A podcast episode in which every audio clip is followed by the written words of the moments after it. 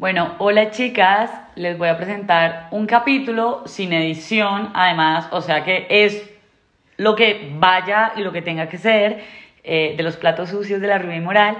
Les traigo una súper invitada, que no sabía que iba a ser la invitada hoy, porque casi que me cayó de sorpresa a mi viaje con paleta el día de hoy. Entonces, bueno, yo no le voy a hacer mucha presentación porque quiero que ella misma nos cuente quién es y qué hace.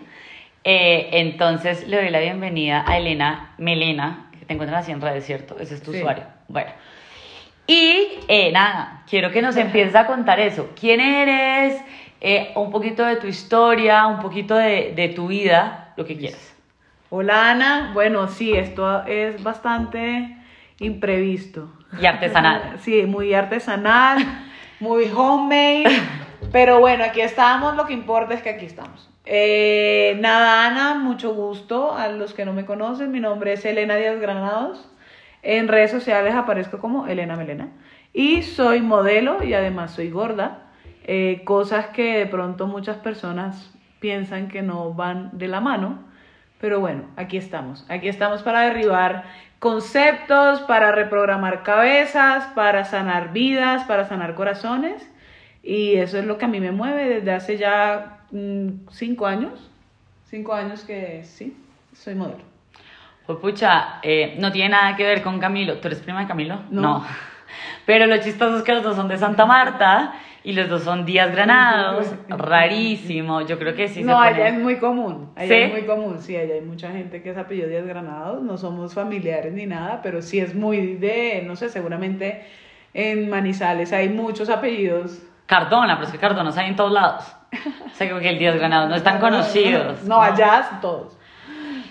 Bueno, eh, quiero que nos contes un, un poquito de cómo ha sido para ti ser modelo. O sea, yo creo que es una de las industrias que más palo le han tirado últimamente. Mm. O sea, porque es cero inclusiva, porque es súper racista, porque es mm. eh, súper... Gordofóbica. Gordofóbica, eh, porque es, bueno, tira a las mujeres a unos estándares básicamente irreales de belleza. Es... Eh, bien compleja. Entonces, eh, quiero que nos cuentes un poquito de cómo empezaste, de por qué tomaste además como la decisión, y dijiste como, Mónica, esto es lo que, a lo que yo me quiero dedicar en la vida, y cómo es en Colombia, porque en Colombia yo creo que ser modelo ya es complejo. Sí. O sea, como que ya de por sí la industria es, es, es compleja. Eh, entonces, bueno, te doy paso. Sin duda ha sido un, reto. Siento que esto ni siquiera lo busqué, simplemente apareció. Al principio dudé en hacerlo, si te soy sincera. Al principio, cuando me ofrecieron mi primera campaña, que fue una gran campaña, mi primera como respuesta era decir que no, porque yo decía, yo pensaba, la gente se va a burlar de mí, qué oso, la gente va a decir que hace una gorda ahí. Ese era, era, era mi pensamiento en todo momento. Y después como que no lo, lo analicé y dije, bueno, voy a dar la oportunidad, es algo que no he hecho y vamos a ver.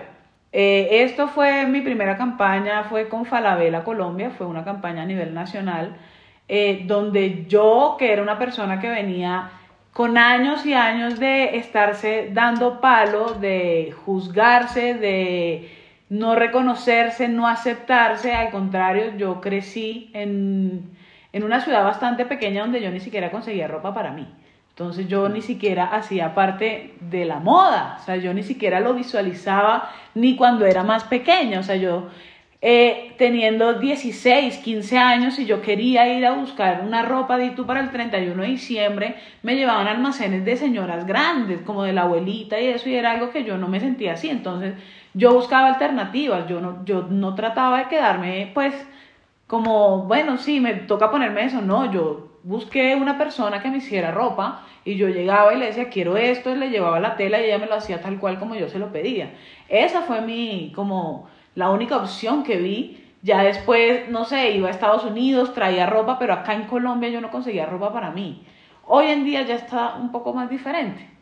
Pero eh, sí, empecé hace cinco años y a partir de esa campaña de Falabella empecé a recibir muchos mensajes de muchas personas, estoy hablando de niñas, jóvenes, mujeres adultas, que me escribían cosas tan sencillas como un gracias. Elena, tú me inspiras. Elena, por fin yo siento que hago parte de algo. Y es totalmente cierto, porque siento que la representación y la identificación es lo que a nosotros también nos ayuda a crear esos pensamientos positivos en la cabeza. Yo personalmente, yo no crecí con una persona que yo viera y dijera, yo quiero ser como ella, porque yo nunca me sentí parte ni siquiera de la televisión ni del cine. O sea, si tú te pones a ver, eh, los personajes de talla grande en la televisión son los chistosos, los amigos, los mejores amigos de los protagonistas, pero nunca son los protagonistas, nunca son los que el, el protagonista se enamora de ellas, no, es como, ay, la bacana, la... y ya. ¿Sabes de qué me haces acordar? Y ahora que se me pasó la imagen de la cabeza de esa, tele, de esa tele, telenovela, me di cuenta que fue bella. súper violenta. Mi gorda bella no era una mujer gorda, era una flaca que, que la ponían como gorda, que la llenaban de látex. Hicieron un disfraz. Ajá, era Literalmente un un disfraz. Y después el final de la telenovela es que la vieja pudo ser feliz y casarse con la persona que quería Porque siendo era flaca. delgada. Ujú. Sí, así es.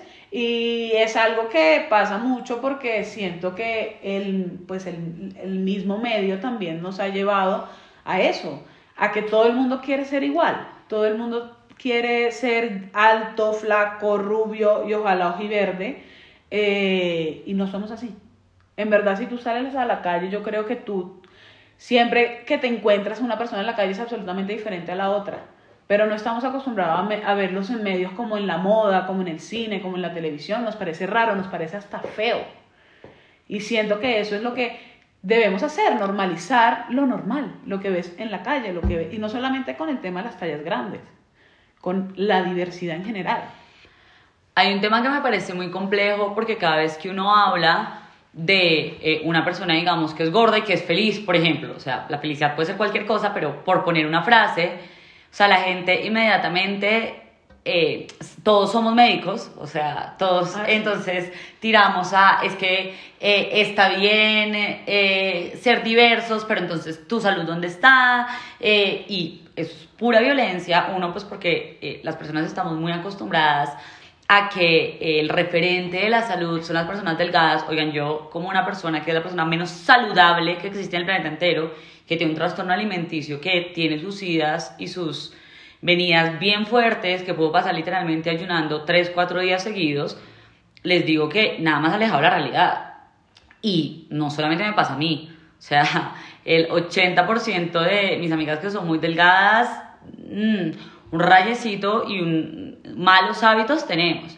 Entonces, eh, me parece muy complejo porque la gente, digamos que en los cuerpos flacos, y cuando uno le intenta explicar eso a una persona, es como, claro, hay muchas personas que le hacen bullying porque es muy delgada y tiene eh, piernas muy delgadas y lo que sea, pero esto no es un problema de que el mundo no está diseñado para ti.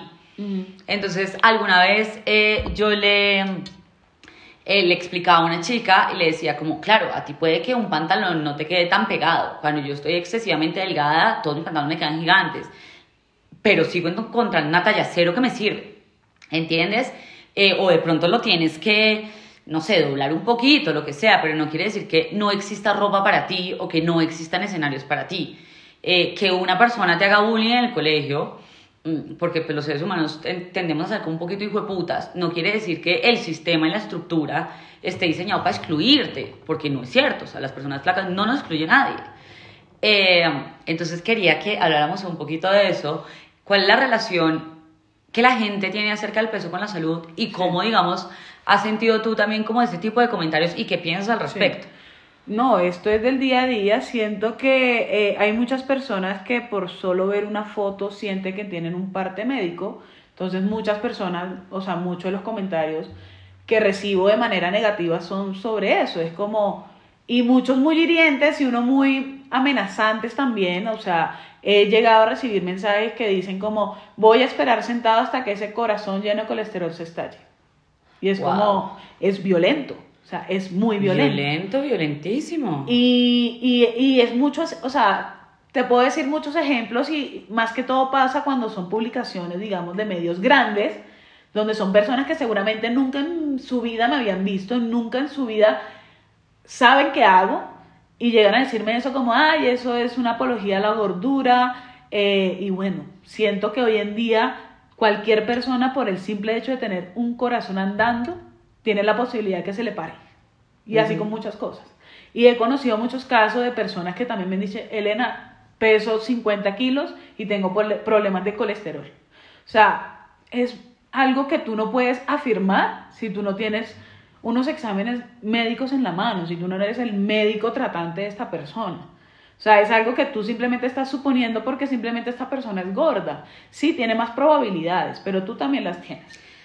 Yo creo que aquí se nos va como un poco la olla, porque yo creo que los seres humanos en general somos personas súper poco saludables. O sea, como en general. Es como que normalmente no somos conscientes con nuestra comida. eh, tomamos alcohol. El alcohol es, oigan, veneno. Cada vez que nosotros estamos tomando un trago, nos estamos envenenando un poquito. Eso no puede ser sano por ningún lado. Consumimos un montón de químicos. Entonces, como que, pues en riesgo y cosas no saludables hacemos todos, todos los días. No nos estamos muriendo. Pero en realidad, como que, eh, ¿qué autoridad moral tengo yo para decirte algo si en mis prácticas también hay un montón de vainas super paila?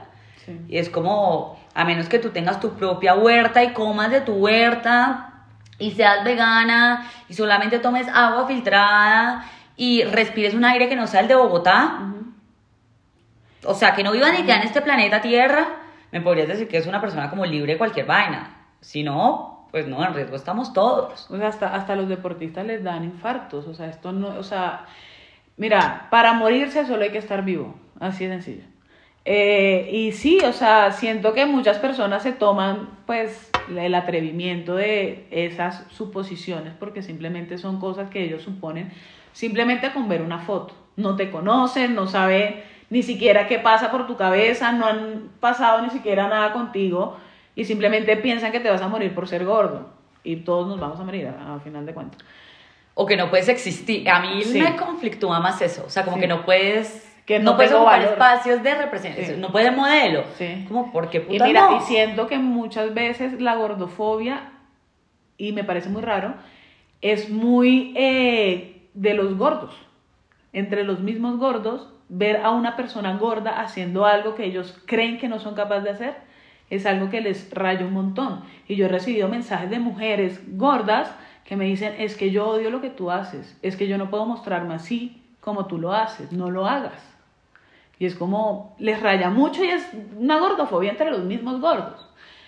Que es muy raro, me parece a mí. Y entre las mismas mujeres también. Lo que te decía de los mensajes que he recibido, como no me gusta que tú muestres tu cuerpo. Porque si tú te vas a mis redes sociales, sí, yo trato de mostrar mucho mi cuerpo, lo que te decía en algún momento, de una forma más educativa, de una forma de decir, mira, mi cuerpo también es válido, tu cuerpo también es válido. No es simplemente mostrar el mío, es demostrarte que tú también tienes un cuerpo que también es válido.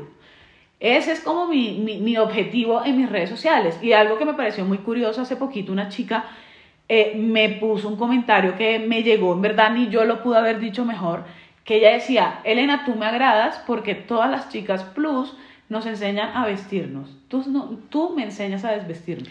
Uh, está increíble. Y es algo que en verdad yo lo leí y dije, o sea, sí, es así. Y, no es algo que yo en verdad sea como, como que lo haya planeado, simplemente me fue saliendo porque simplemente vi que la gente me lo estaba pidiendo. Vi que la gente me decía, Elena, gracias por esto, porque gracias a estas imágenes yo ahora me puedo poner un vestido de baño. Yo ahora puedo salir, no sé, en, en lencería delante de mi pareja. Que si yo en verdad he aportado un granito de arena para que eso suceda, yo me siento muy orgullosa y lo seguiré haciendo. Hacia la gente no le guste, porque siempre hay gente que no le gusta. Pero En todo. En o todo. sea, en En absolutamente todo. Eh, bueno, yo eh, literalmente te he preguntado un millón de veces que cómo haces para tolerar el hate en redes sociales, porque yo tiendo a no involucrarme mucho, sobre todo porque las personas cuando están detrás de una pantalla y no, y, y- y no sé, no, no trabajan en redes sociales o no utilizan las redes sociales como un canal para un mensaje o lo que sea, eh, creen que uno es como una máquina y que uno se merece todo y que uno debe recibir todo de la mejor forma y es como no, yo cualquier día amanezco de mal genio y te puteo porque amanecí de mal genio. Eh, otro día me afecta de verdad tu comentario más de la cuenta y me puedes tirar a llorar como por tu comentario. Y bueno, como muchas cosas así. eh, y tú eres una persona que utiliza también ese tipo de comentarios como para jugar con ellos y dar el mensaje, como si dijo, pucha, pues esto es lo que llega, pero miren como que está la resistencia que nosotros también podemos hacer. A mí me parece muy complejo, o sea, yo de verdad no tendría cabeza para eso, ya estaría metida debajo de yo bloqueo, bloqueo, bloqueo, o sea, lo que te digo, eso es, eso es mi, mi arma más potente y no reviso nada, yo no reviso vainas ni que están diciendo de mí en Twitter, ni en nada, porque eh, aparte de todo, yo fui una persona bastante odiada o soy o lo que sea, como de amores y odios, así súper de, de, de, polos. Eh, entonces, bueno, ya como que me tocó convivir con eso, entonces lo evito, o sea, mi, mi, mi forma de soportarlo es evitarlo.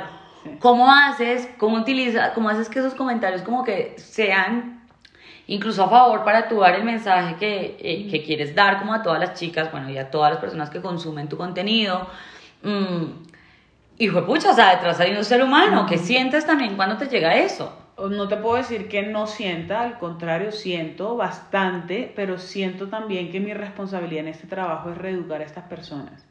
No lo, o sea, mis respuestas, si tú te das cuenta, no son de odio ni nada, sino son más bien como de chiste, como, como dar a entender que, que su comentario no, no me es importante ni irrelevante. Eh, entonces, siempre trato de tener ese tema, mostrarlo, o sea, al principio no lo quería mostrar, pero las personas me dijeron como, L, nos gusta ver esto porque nos damos cuenta que el mundo del modelaje no es color de rosa como todo el mundo piensa y más tú siendo una persona como que está haciendo un cambio, digámoslo así. Yo nunca he sentido que sea un cambio, pero mucha gente sí lo ve. Eh, yo en verdad con esto no quiero que sea como, porque esto se trata de una revolución, no solamente quiero ser la única que hable del tema, quiero que sean muchas chicas que se atrevan a esto, porque cualquier persona es capaz de hacerlo. Simplemente mirarse un espejo, aceptar, reconocer lo que está ahí y demostrarlo y vivirlo, porque muchas veces ni siquiera nos damos cuenta de lo que tenemos y vivimos toda la vida como diciendo como yo porque tengo este gordito, yo porque tengo este papadita, eh, y no nos damos cuenta que somos un universo de cosas maravillosas que están en total función para que tú estés viva. Esa es la mayor función de tu cuerpo, mantenerte vivo y tú todo el tiempo le estás diciendo, ay, no, es que eres feo, eres gordo, porque yo lo viví, yo viví 27 años de mi vida dándome palo todos los días, desde los 10 años yo tengo este cuerpo, yo fui mujer siendo muy niña, yo me desarrollé a los 10 años. Y desde ahí empecé a tener como muy, em, o sea, como muy presente el tema de que mi cuerpo era diferente y por lo tanto era feo y por lo malo era, eh, o sea, era malo, o sea, yo no podía tener ese cuerpo. A mí hasta desde mi familia me decían eso decían, Elena, tú no puedes tener ese cuerpo. Y hoy en día no solamente gente conocida, sino también gente desconocida me lo dice. Entonces me ha tocado tipo blindarme, me ha tocado, no te voy a decir que no me duela, al contrario, trato de buscar como, como las palabras correctas para que no me hiera tanto, como demostrar porque en verdad he hecho un, como un proceso de años, porque han sido años de yo en verdad darme ese valor que siempre lo he tenido, solamente que no me daba cuenta. Y decirme, Elena, tú también vales como mujer, como persona, como profesional, como todo, tu peso no te define. Y darme cuenta de eso para mí fue en verdad también una, como una, una revelación para mí. Eso a mí me cambió la vida. Digamos, eh, antes lo hacía por mí y ahora lo quiero hacer por otras personas. Porque yo me di cuenta que este cambio sana y salva vidas. Y eso hoy en día es mi objetivo. Bueno, eso me encanta. Eh, yo quiero que hablemos un poquito y que entremos a temas más álgidos, porque igual eso lo coges eh, y siempre los pones en tus redes sociales. Mm, quiero que nos cuentes alguna experiencia como en campañas o en cosas, o sea, como que entremos un poco más a eh, igual como en la industria, es lo que yo te decía ahorita, Mónica, esto es un problema estructural y del sistema, entonces pues eh, todo como que gira así, o sea, no es que te puedas excluir de eso, o sea, siempre quieras o no, eh, vas a terminar como... perdón, estamos viendo a Paleta que se le va a caer uno de sus, de sus almohadas de gallo, pero bueno, entonces quería que nos contaras como alguna experiencia, algo que te haya pasado en redes sociales, en una campaña, o sea, algo como que quieras compartir. Bueno, en este medio eh, me ha tocado pararme muchas veces delante de las marcas porque no me parece que sea eh, correcto digamos, hacer un tipo de marketing como fantasma, digámoslo así. Muchas marcas todavía agarran el tema de la inclusión como una moda. Y después, tres años, cinco años después, no vuelven a hablar del tema. Es simplemente como... Y muchas veces me han hecho como eh, propuestas para trabajar con marcas y al momento de yo dar mis tarifas, no sé, me dicen cosas como, no, Elena, por mujeres de tu talla no damos ese tipo de, de esa cantidad de dinero. Eh, y así, muchas cosas. Eh, también, digamos, ya como en materia, digamos, en el lugar de trabajo me ha pasado que en pruebas de vestuario he mandado vestidos o, o pues vestuario que no es como de mi talla y al momento de yo exigir o pedir otras opciones me dicen que yo por mi condición no puedo exigir, que eso es lo que hay. Y al final de ese trabajo también hasta me sacaron, o sea, firmé, o sea, firmé contrato, filmé también para, para todo, fue una grabación también como de muchas horas y al momento de ver el resultado, mi, mi personaje fue cambiado por una mujer delgada.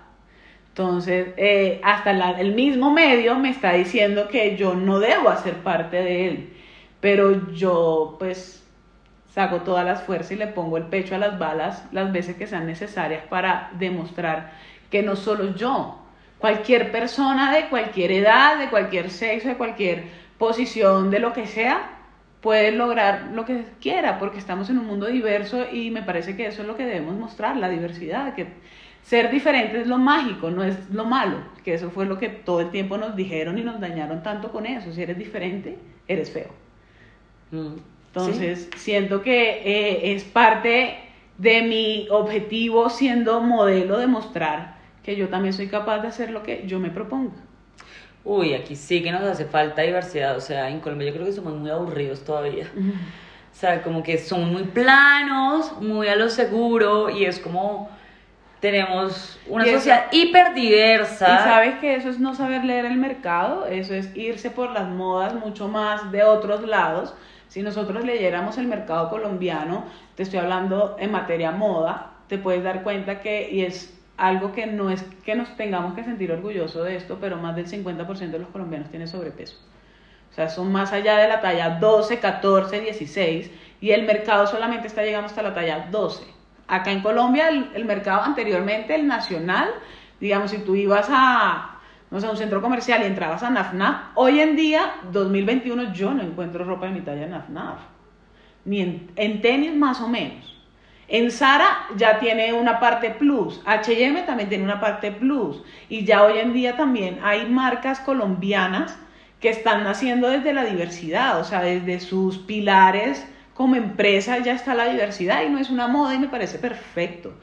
O sea, me parece que eso es lo que necesita este país para también cubrir un poquito esos, esos rangos tan afectados que tenemos de suicidio, porque los suicidios desde hace 10 años que viene el tema de las redes sociales, donde las personas cada vez se sienten más como no identificadas todavía, porque todavía sienten esa presión de yo tengo que tener esto, o si yo no tengo esta cantidad de likes o esta cantidad de, seguidores, yo no sirvo, la gente empieza mucho como, como a compararse y desde hace 10 años el suicidio ha subido casi un 70% en jóvenes y niños, que me parece gravísimo porque desde ahí, desde nuestras eh, como generaciones de ahora que vienen, es algo que tenemos esa responsabilidad como adultos, demostrarles que este mundo es diverso y por ser diferentes no es, no es, no es que estén mal, es demostrar que el poder está en la diferencia. Yo creo que ese es uno de mis objetivos.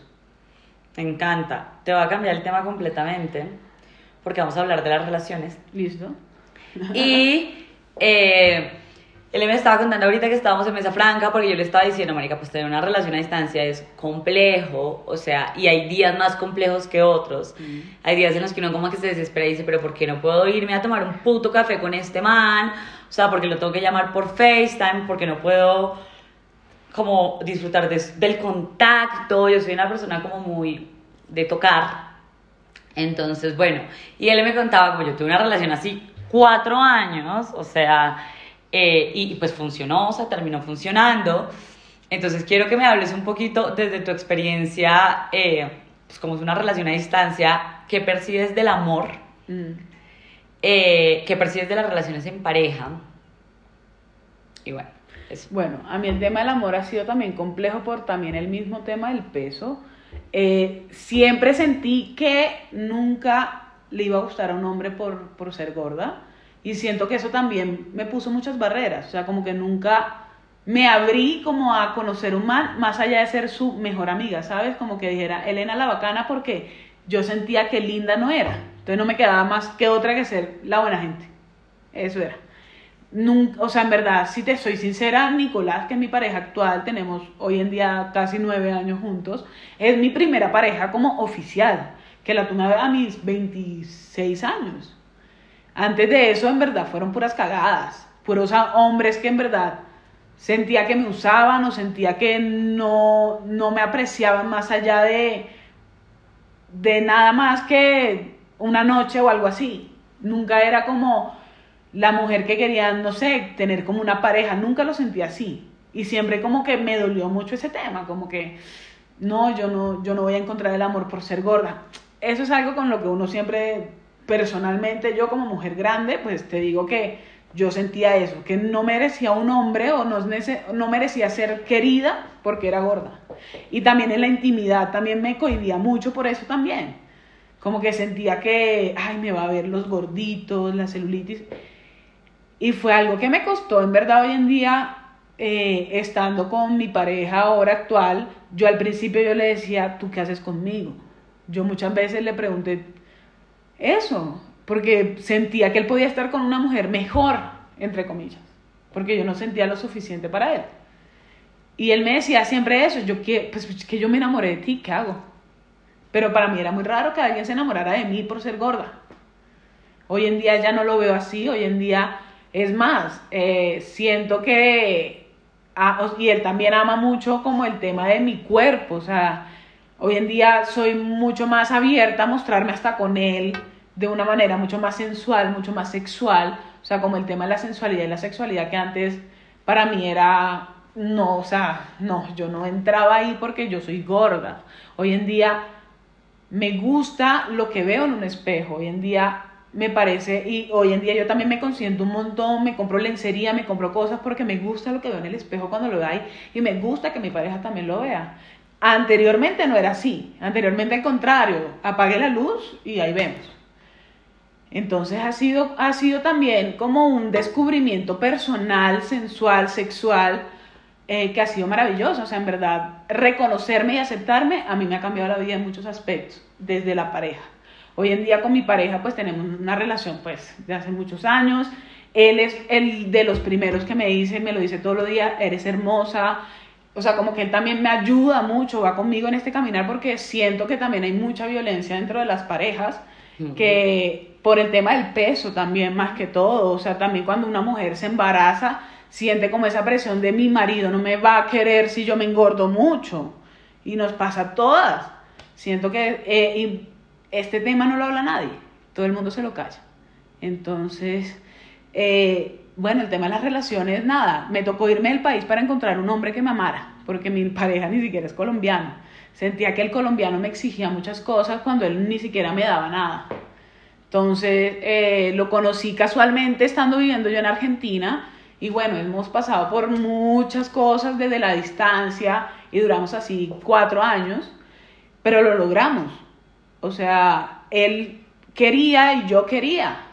Punto nos respetamos, y los dos queremos estar juntos, nos respetamos y lo logramos, nos vemos cuando podemos y cuando nos vemos es increíble y cuando se va es una mierda, pero lo logramos, ¿sabes? Hoy en día ya lleva conmigo viviendo cuatro años aquí en Colombia, él tomó la decisión de venirse a vivir acá y estamos juntos desde entonces y, y pues no nos hemos casado por una decisión propia de los dos, no creen en esta mm, institución. Sí, no, en verdad sí. Eh, o sea, no, no, no, no, no creemos que tenemos que decirle a un papel o a un anillo que nos amamos. O sea, nosotros nos hemos, eh, no sé, dicho te amo frente a las estrellas, frente al mar. todo el tiempo. No, exacto. Y, y creo que una relación más matrimonial que la nuestra, pues, ¿qué te puedo decir? Ya viviendo, conviviendo y pues... Tanto tiempo. Tanto tiempo, pues es, es, sí, también ha sido complejo y todo, pero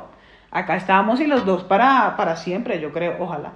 Pero eh, no fue fácil, no fue fácil darme cuenta y darme ese lugar como mujer que también merece ser amada por alguien, hombre, mujer, lo que sea. Ni siquiera me daba yo la oportunidad. Me encanta lo que habías dicho antes, bueno, que para ustedes el matrimonio no es algo significativo, porque yo también quiero decirle a las chicas que no hay una sola forma de llevar una vida. Y yo creo que ese es el problema de, de las mujeres sobre todo, y es que queremos encajar como en, en, en un molde social, en todo, que no nos hace felices. O sea, a veces ni siquiera tiene sentido muchas cosas para nosotros. O es una presión muy grande. O sea, Sí. si tú, tú cumples 27 años y no tienes pareja, entonces ya estás quedado. O si no tienes hijos a los 30, pues no, ya no Ya vas a tener. Ya, sí, ya, ya no tengas. O si no te casas, o incluso si no te vas a vivir con la pareja, o sea, hay, hay gente que puede tener relaciones de formas eh, completamente diversas y está bien. Yo sí quiero como empezar a que estructuremos la vida desde otro lado, porque pues que ya nos están pasando muchas chimbadas además y como que no podemos seguir haciendo resistencia a unas cosas que, que para nosotros ni siquiera tienen ningún significado, porque ah, es que es como si nos tuviéramos que sentar a hacer una lista de qué cosas para nosotros sí importan y qué cosas queremos para nuestra vida que nunca nos han preguntado, porque nuestros papás, la sociedad y como casi todas las instituciones creen que hay como un resultado para ser felices o un resultado para que, no sé, una persona llegue a un, cualquier vaina de plenitud o de amor o de lo que sea. Eso es pura mierda. O sea, cada mundo es un universo y se sentirá bien haciendo lo que para ella le funcione, que es no sé, de pronto respeto para ti en una pareja es diferente que lo que para mí respeto es una pareja, incluso la fidelidad y el matrimonio, los hijos, y, y está bien, o sea, está perfectamente bien pensarlo desde ese lado. Bueno, ya, eso. Para cerrar, quiero que nos digas tres cosas, tres consejos que les quiero dar a las chicas, que sean como tus pilares de vida, o sea, como algo que tú digas, en esto creo firmemente y creo que es algo que, que le puede servir a cualquier persona en cualquier momento y que lo debería pensar en cualquier momento. Bueno, lo primero es que no sean tan duros, que el problema nunca van a ser ellas, que el problema eh, nunca son ellas, en verdad es algo de la sociedad, del sistema. Eh, siéntanse en verdad muy orgullosa de sus diferencias, de lo que son, que eso es lo que las hace absolutamente únicas y maravillosas. Nadie, absolutamente nadie es igual a ti. Mm, y de eso deberías sentirte orgullosa. Siento que todas las vidas no han dicho que tenemos que ser iguales cuando lo maravilloso es ser diferente. Entonces, no te des tan duro. Eh, otra cosa sería la segunda, reconócete, acéptate, mírate al espejo, eh, que no te dé pena, ese eres tú. Mírate desde tu intimidad, desde tu baño, desnuda, con ropa, como te sientas cómoda y reconoce que ese cuerpo que está ahí funciona 24/7 en función para que tú estés viva, para que tú tengas pies, piernas fuertes para caminar tus sueños, para ir a bailar, para saltar, para todo. Y cada una de tus partes está ahí para algo. Dale ese poder y dale ese, esa importancia vital que tiene para tu vida. De verdad, eh, y como la última sería mmm, que te abras al amor. De verdad, yo creo que para esto uno tiene que ser consciente y abrir la cabeza y el corazón para aceptar esto. Porque muchas veces siento que toda la vida nos dijeron tienes que amar a tu mamá, tienes que amar a tu papá, tienes que amar a tu pareja, pero nunca nadie se nos sentó a decir, ámate a ti. Esto es un tema que nadie lo habla, esto no es un tema que tú vas a abrir un libro y te va a decir 10 10 leyes para amarte, no, esto es un camino donde es muy personal, para cada persona es muy diferente, porque cada, persona tiene una historia detrás diferente, pero se logra. Se logra si tú abres tu cabeza y abres tu corazón para, para hacerlo, sobre todo aceptando lo que tú eres, como tú eres, estás viva, estás entera y puedes hacer lo que se te dé la gana desde que tú te des cuenta de eso. Me encanta, L. Bueno, una invitación para que eh, la sigan en redes sociales. Igual en la descripción del podcast van a estar todas sus redes sociales. Elena Melena. Y yo, por último, por último, quiero de pronto que les hagas una invitación a los talleres que tú haces virtuales, porque me pareció la verga. Entonces, pues, échate una la publicidad. Bueno, sí, desde hace cuatro años eh, he venido trabajando con mujeres que sienten que necesitan hacer algo por reconocerse y aceptarse. Entonces dicto talleres de reconocimiento y aceptación. En este momento estoy cuadrando uno para que sea un poco eh, más grupal, eh, lo estaba manteniendo más personal, pero por temas de tiempo y disposición tanto de ellas como mío, he pensado hacer de pronto uno más grupal y nada, estén pendientes en mis redes sociales. Este en verdad es un espacio eh, donde nadie te va a criticar, donde nadie te va a juzgar, donde todas estamos pasando por un mismo problema que es reconocernos y darnos cuenta que es lo que está en el espejo. Eh, es un espacio para, para transformarnos, para transformar lo que está en la cabeza, nunca nuestro cuerpo. Nuestro cuerpo no tiene nada malo. Es lo que las personas nos han hecho creer de manera errónea que está mal, pero no, así no es. Entonces, nada, si ustedes quieren darse la oportunidad también de redescubrir eso que ven en el espejo, eh, nada, las espero en mis redes sociales, están muy abiertas por si tienen dudas. Eh, ahí estaré para responderle todo lo que quieran. Y nada, Ana, muchas gracias por este espacio. Eh, sabes que yo también te quiero y adoro mucho lo que haces, tu mensaje, entonces. Sabía. o sea. Paleta está incómodo, Paleta no sabe cómo acomodarse aquí con estas dos. Paleta te tumbó el bolso, pero bueno. Hermoso. Bueno, Ana, mil gracias en verdad por este espacio y pues por darle voz a muchas personas. Gracias, Cele, por estar aquí. Un beso y un abrazo.